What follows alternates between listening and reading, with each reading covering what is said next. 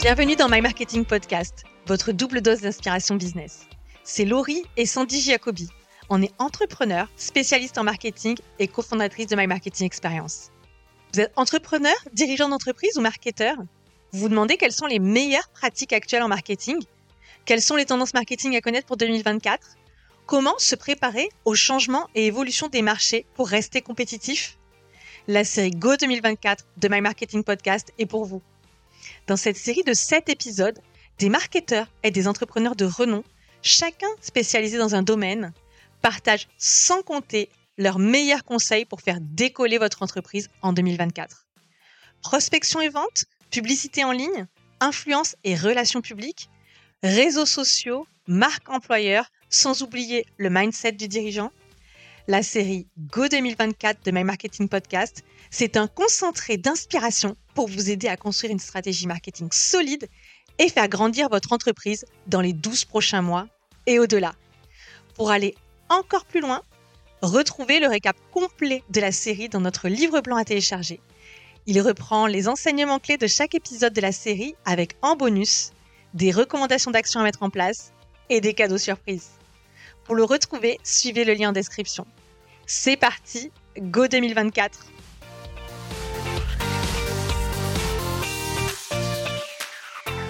Avant de commencer cet épisode, on voudrait dire un grand merci à Gali, qui est le partenaire de la série Go 2024. Chez My Marketing Experience, on a pour mission de rendre accessibles les meilleures techniques marketing pour permettre aux entreprises prometteuses de devenir des références sur leur marché. Mais on sait aussi que le marketing ne suffit pas. La croissance, ça se finance. Achat de locaux, investissement de matériel ou encore besoin en fonds de roulement, pour beaucoup d'entrepreneurs et de dirigeants d'entreprise, obtenir un financement est un cauchemar. C'est long, compliqué et démotivant pour souvent obtenir un refus de la banque. Grâce à Gali, le financement de vos projets pro devient accessible. C'est la solution pour mettre de votre côté toutes les chances d'obtenir votre financement pro. En quelques clics, vous créez un dossier de financement béton. Depuis la plateforme, téléchargez votre liasse fiscale et obtenez en direct une analyse financière avec les indicateurs clés de la santé financière de votre entreprise. Gali vous propose alors les solutions de financement les plus adaptées à votre entreprise tout pour optimiser vos chances d'obtenir le financement pour développer votre activité. C'est sans engagement et vous pouvez créer votre compte gratuitement. Pour en savoir plus, rendez-vous sur gali, e e Ça y est, c'est déjà le septième et dernier épisode de Go 2024, notre série de fin d'année dédiée aux tendances marketing pour l'année qui arrive.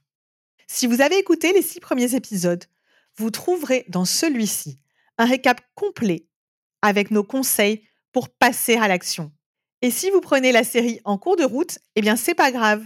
Vous pouvez enchaîner en écoutant les autres épisodes de Go 2024 selon les sujets qui vous parlent.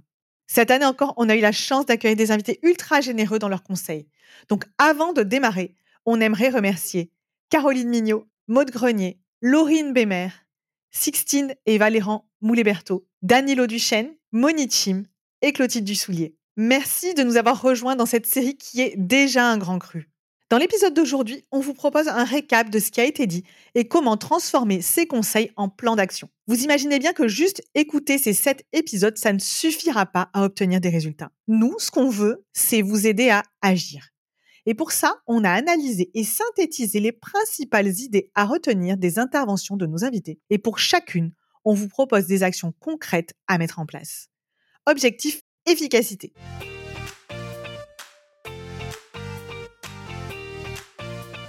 La toute première idée à retenir, c'est soyez solide sur vos fondations marketing. C'est pas une tendance, c'est une constante, mais on doit le rappeler ici. Rien de ce qu'on va voir ensemble ne peut fonctionner si vous n'avez pas défini en amont une stratégie ultra claire. Chez My Marketing Experience, on appelle ça les fondations marketing. Il s'agit d'être solide sur qui est votre cible client, quel est leur problème dur, donc dur c'est douloureux, urgent et reconnu, quelles sont leurs douleurs, quelles sont leurs attentes, quel est leur parcours d'achat, quel est votre positionnement? On parle aussi de vos offres, quelles sont vos offres pour répondre à ce besoin, à ce, ce problème dur?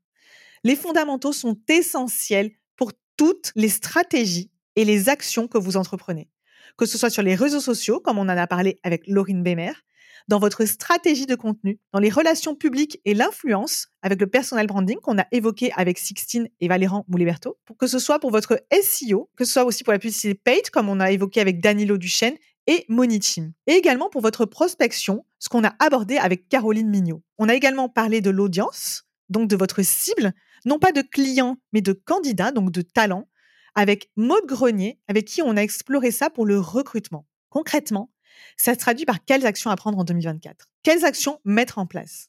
Dans un environnement, on va dire, d'incertitude et une accélération des rythmes de changement, ça va être difficile de se dire, c'est bon, je connais ma cible, j'ai une offre, next. Parce que tout ça, en réalité, ça change aussi très vite.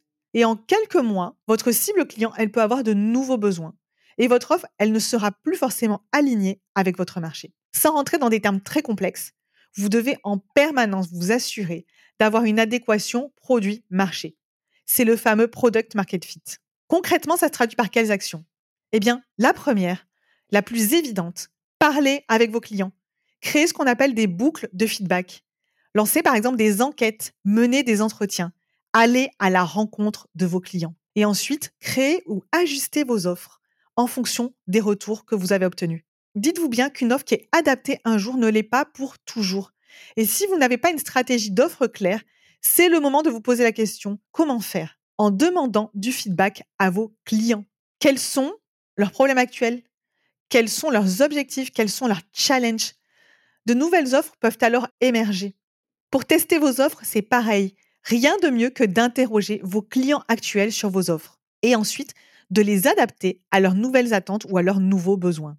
En bonus, essayez de trouver comment réduire le risque perçu de vos offres. Parce qu'une offre dérisquée, comme on dit, c'est une offre qui se vend beaucoup mieux.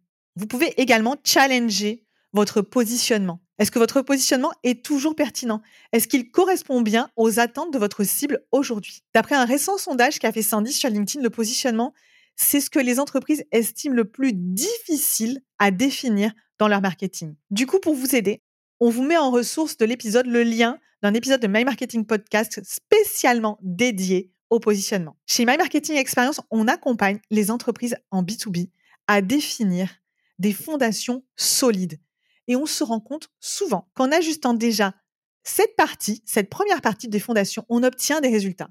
Une amélioration du taux de transformation, une augmentation du nombre de leads, mais également un discours plus clair. Et parce qu'on n'est pas des cordonniers mal chaussés, on a également fait cet exercice à la fin 2023 et ça a clairement eu un impact sur notre stratégie 2024. La deuxième idée clé à retenir de la série Go 2024, c'est de capitaliser sur un branding fort. Si vous avez déjà écouté les épisodes précédents, vous avez sans doute noté que le branding et le personal branding, donc la marque et la marque personnelle, sont des thématiques qui sont revenues dans quasiment tous les épisodes de la série Go 2024. Pour quelle raison? Bien parce que la marque, c'est la partie la plus émotionnelle du marketing. C'est ce qui crée la confiance et l'attachement. Et dans un contexte d'incertitude exacerbée, également dans un contexte d'abondance d'offres et de contenus, se différencier et avoir une identité forte, ça permet d'être remarqué et ça permet d'être préféré. Et on n'insistera jamais assez sur ce point. Pour vendre, le client doit avoir confiance. Et ça, c'est vrai qu'on vende à des particuliers ou qu'on vende à des professionnels. La différence, c'est que les entreprises en B2B sont un peu en retard dans ce domaine, dans le domaine du développement d'un positionnement et d'une marque forte. Mais clairement, chez My Marketing Experience, on constate que depuis 12 à 18 mois, ça devient un vrai sujet pour beaucoup de nos prospects. Il y a quand même une vraie prise de conscience et en fait, c'est essentiel. Quelles sont les actions à mettre en place en 2024 pour travailler sa marque et sa marque personnelle? Bien, on va le répéter, il y a travaillé sur ces fondations marketing comme on vient justement de l'aborder. Et ensuite, vous pouvez à partir de ça développer le storytelling de votre marque en sortant du discours produit. On en a parlé avec Sixtine et Valéran Mouliberto dans l'épisode des relations publiques et de l'influence. Les marques fortes prennent la parole sur leurs engagements, sur leur mission, sur leur vision. Comment elles veulent améliorer le monde en fait. Et en dehors de leur techno, de leurs produits et de tout ce qui peut paraître un petit peu froid dans la marque. On a d'ailleurs vu avec Monichim que lancer des campagnes de publicité LinkedIn uniquement pour asseoir la marque en mettant en avant ses valeurs et des contenus de marque est un excellent moyen d'optimiser la performance de ses campagnes et de son retour sur investissement à long terme. Vous pouvez également capitaliser sur votre marque employeur, donc qui est le pendant de votre marque, on va dire commerciale, auprès de vos collaborateurs et futurs collaborateurs. C'est vraiment une thématique qu'on a voulu intégrer cette année, tant on a vu que ce problème du recrutement empoisonne la vie de nombreuses entreprises cette année. On en a parlé beaucoup dans l'épisode avec Maud Grenier. Le développement d'une marque employeur forte est capital pour pouvoir non seulement attirer les meilleurs candidats, mais également fidéliser vos collaborateurs. Troisième idée clé à retenir de cette série Go 2024, explorer les stratégies d'influence. Ce qui est assez dingue, c'est que cette tendance est également transverse à quasiment tous nos invités. Développer l'influence par votre marque, mais aussi au travers des autres. Ça rejoint totalement ce qu'on disait un peu avant. Aujourd'hui, il y a beaucoup plus de méfiance vis-à-vis du marketing en général. La prospection à froid, la publicité, les médias en général, il y a face à cette réalité un énorme besoin de rassurer, d'instaurer un climat de confiance entre vous, votre marque et votre audience et vos clients. La notion même d'audience, au-delà des clients, devient encore plus essentielle en 2024. Avant, c'était surtout les grandes entreprises qui parlaient d'audience, d'influence, de lobbying. Et désormais, grâce aux nouveaux médias, les entreprises, même avec des budgets modérés ou carrément avec zéro budget, peuvent développer leur influence et créer cette attractivité. C'est vraiment ce qui est fascinant quand on fait du marketing aujourd'hui, c'est que les opportunités sont tellement plus nombreuses et accessibles qu'avant. Alors, quel levier actionner pour développer l'influence? Eh Bien, vous pouvez lancer et développer votre propre média. On est clairement à l'ère des médias où chacun peut prendre la parole pour créer du contenu. Que ce soit podcast, podcast vidéo, des vidéos sur YouTube ou même une newsletter, Prenez la parole en partageant des contenus à forte valeur ajoutée pour votre audience. Vous pouvez également miser sur le personal branding. Le personal branding, c'est vraiment l'idée de développer une marque autour de vous-même parce que c'est le plus haut niveau de confiance accordé, c'est à une personne physique. On parle beaucoup de personal branding pour les indépendants et les solopreneurs, mais c'est vraiment un terrain à explorer également pour les dirigeants en général. Chez My Marketing Experience, on a vraiment vu la différence. Je vais vous partager un, retour d'expérience, c'est qu'on a travaillé et développer le personal branding de plusieurs de nos clients cette année. Et euh, ils ont des retombées très positives, notamment un dont les, prospects en rendez-vous lui ont fait un, retour pour lui dire que euh, ils suivent le CEO donc sur LinkedIn et qu'ils appréciaient vraiment le fait qu'il soit présent et qu'il prenne la parole sur ce réseau. Ça crée de la confiance. Il y partage de la veille et de l'expertise et c'est quelque chose qu'ils ont suffisamment apprécié et noté pour le partager lors d'un rendez-vous commercial. Vous pouvez également développer ce qu'on appelle votre employee advocacy. L'objectif, c'est toujours de créer de la confiance, mais au travers des collaborateurs. Et ça a toujours plus de poids quand les collaborateurs prennent la parole, car ça apporte la confiance et le crédit de la part des tiers, ce qu'on appelle le trust factor. Les personnes qui sont à l'intérieur. Et ce trust factor, il est aussi vrai que ce soit du côté vente que du côté, on va dire, ressources humaines recrutement. Alors beaucoup se disent, mais si une personne est contente, elle va spontanément prendre la parole. Eh bien, en réalité, loin de là. Pour intervenir régulièrement au sein d'entreprises pour des conférences et des ateliers sur le thème de l'employé advocacy, on se rend compte que prendre la parole sur un réseau social n'est pas naturel. La plupart des gens sont souvent mal à l'aise, ils ont peur de mal faire, ils ont peur du jugement, ils ne savent pas par où commencer ou simplement quoi dire. Le simple fait de leur montrer comment faire, de partager avec eux les bonnes pratiques, et comment on met ça en place concrètement et collectivement avec les équipes marketing, la communication, les ressources humaines et la direction, ça permet de lever les blocages pour passer à l'action. Un autre levier, ce sont les Thought Ads Leadership. Alors, j'ai pris mon accent un peu ronflant pour le dire, mais globalement, je vais vous expliquer ce que c'est. C'est une action encore plus spécifique, mais tellement nouvelle et excitante qu'on ne peut pas la passer sous silence. On en a parlé avec Caroline Mignot, notamment dans l'épisode sur la prospection, et également avec Maud Grenier dans l'épisode sur le marketing RH et la marque employeur, mais aussi avec Monique Chim dans l'épisode sur la publicité euh, sociale sur LinkedIn. Alors, c'est quoi les Ads Thought Leadership? C'est le fait de sponsoriser les posts de personnes et non de marques pour diffuser leurs posts et leurs messages le plus largement possible sur LinkedIn. Il faut bien comprendre que LinkedIn reste le réseau le plus influent pour les dirigeants les entrepreneurs et aussi pour recruter. Donc l'idée de mettre en avant le poste du dirigeant, mais aussi ceux des collaborateurs ambassadeurs, pour les mettre en avant, et en même temps, vous faites rayonner votre marque. Quatrième idée clé à retenir de cette série Go 2024, et celle-ci, c'est peut-être pas la plus simple à avoir, mais elle est capitale. Transformez vos données en or. Par données, on va inclure tout ce qui parle de la connaissance client. Aujourd'hui, si on parle d'hyperpersonnalisation, de stratégie de contenu, de création de médias, il est difficile de ne pas parler de la donnée. Il y a deux utilités et finalités. L'hyperpersonnalisation du message, d'une part, et mesurer le retour sur investissement en suivant ces données d'autre part. Et en fait, les deux s'enrichissent. Si vous savez quel contenu, par exemple, a mieux fonctionné ou quel format, vous pourrez ainsi améliorer et répéter l'action. Ça, on en a parlé avec Caroline, Moni ou encore Danilo. Pour orienter sa stratégie d'acquisition client par la pub et le contenu ou la prospection, si vous ignorez les données et la connaissance client, vous risquez de passer à côté et de perdre des opportunités. Concrètement, quelles actions mettre en place pour transformer vos données en or? Si ce n'est pas déjà fait, je vous conseille d'avoir un CRM pour centraliser vos données clients et prospects. Vous pouvez segmenter votre base de contact selon les critères pertinents de votre activité, notamment les centres d'intérêt. Analysez votre taux d'acquisition par canal d'acquisition. Par exemple, site internet, LinkedIn, prospection par mail. Donc, je vous invite vraiment à identifier par quels canaux d'acquisition arrivent vos clients. Identifiez également les éléments déclencheurs de la demande. Il ne s'agit pas d'avoir énormément de données, mais déjà d'avoir une approche, une approche stratégique fondée sur la donnée. Vous verrez, si vous ne l'avez pas mis encore en place, que ça change vraiment la donne. Cinquième idée clé à retenir de cette série Go 2024, l'IA au service de la performance. Impossible de passer ce phénomène sous silence car c'est sans doute le sujet qui a le plus impacté le marketing et bien d'autres domaines d'ailleurs en 2023. L'intelligence artificielle a largement modifié le paysage, mais aussi nos pratiques. Attention, on parle ici d'intelligence artificielle au service de la performance, comme un super assistant pour permettre de gagner du temps sur ces tâches, notamment les tâches répétitives et les tâches les plus fastidieuses. Des tâches telles que, par exemple, euh, générer des idées de contenu, des idées de posts sur LinkedIn, des idées d'articles pour votre blog. Ça peut être aussi structurer des contenus. Par exemple, faire un plan d'un article ou celui d'un e-book, d'un livre blanc. Vous pouvez également analyser des données.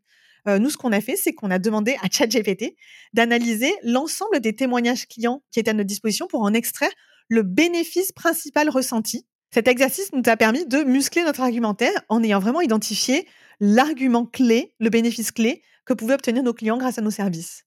Je vous invite vraiment à essayer, c'est puissant. ChatGPT nous aide également, notamment, à challenger des idées de contenu et des contenus, par exemple, créer des titres d'épisodes, créer des objets euh, de newsletter. Par créer, je dis challenger, c'est-à-dire qu'on lui demande, on lui pose une question et il vient nous challenger dessus. Ça peut être également rédiger des métadescriptions de vidéos YouTube ou d'articles de blog ou encore de podcasts. Ça peut être aussi gérer des mini-clips à partir d'une vidéo longue ou d'un live ou d'un webinaire pour pouvoir les réutiliser, réutiliser le contenu et le distribuer sur d'autres plateformes. Et ça, ça demande d'autres outils. Nous, par exemple, on utilise Opus. Les utilisations et les perspectives sont vraiment nombreuses, mais attention, on parle toujours d'un super assistant et pas d'un membre de votre équipe qui va réfléchir à votre place. Sixième idée clé à retenir de cette série, le renforcement de l'humain. C'est un peu le contre-pied de ce qu'on vient de dire, mais c'est vraiment un point saillant de nos entretiens avec nos invités, c'est que tous parlent d'humain et d'intelligence artificielle. Caroline Mignot a insisté sur la personnalisation à fond des messages de prospection, par exemple, avec des notes vocales. Sixtine et Valéran Mouléberto, dans l'épisode sur l'influence, ont insisté sur l'importance de l'authenticité et de l'émotionnel pour rassurer et crédibiliser la marque en communiquant au travers des personnes, influenceurs, plus que des marques. Maud Grenier a insisté sur le fait de considérer chaque collaborateur comme une personne qui a une vie perso, qu'une personne à part entière avec sa vie perso, ses goûts, ses attentes et qui vont orienter ce choix et ses comportements. Danilo Duchesne et Monichim ont parlé de l'impact des formats vidéo en montrant des utilisateurs, donc avec l'UGC, ce qui impacte fortement l'intérêt pour un produit ou une marque. L'objectif, c'est de se rapprocher au plus près de votre audience, de créer des communautés, des conversations avec son audience pour créer un lien émotionnel et toujours mieux comprendre leurs attentes. Quelles actions mettre en place pour humaniser encore plus votre marketing? Offrez du service client de qualité, même en message privé, collectez du feedback en échangeant avec votre marché, vos prospects, vos clients. Misez sur la prospection relationnelle, la prospection chaude, avec les mises en relation. Développez votre personal branding en tant que dirigeant ou entrepreneur et en vous focalisant sur le contenu à forte valeur ajoutée. Explorez les opportunités de collaboration et de partenariat. Une dernière suggestion d'action pour la route, mettre l'humain au centre de votre entreprise et de votre marketing, c'est également intégrer une dimension à impact sociétal et environnemental. En 2023, intégrer cette question dans chacune de vos réflexions marketing a plus que jamais un sens. L'objectif n'est surtout pas de faire du greenwashing, mais bien de prendre en considération cette dimension au même titre que les coûts financiers dans vos décisions marketing.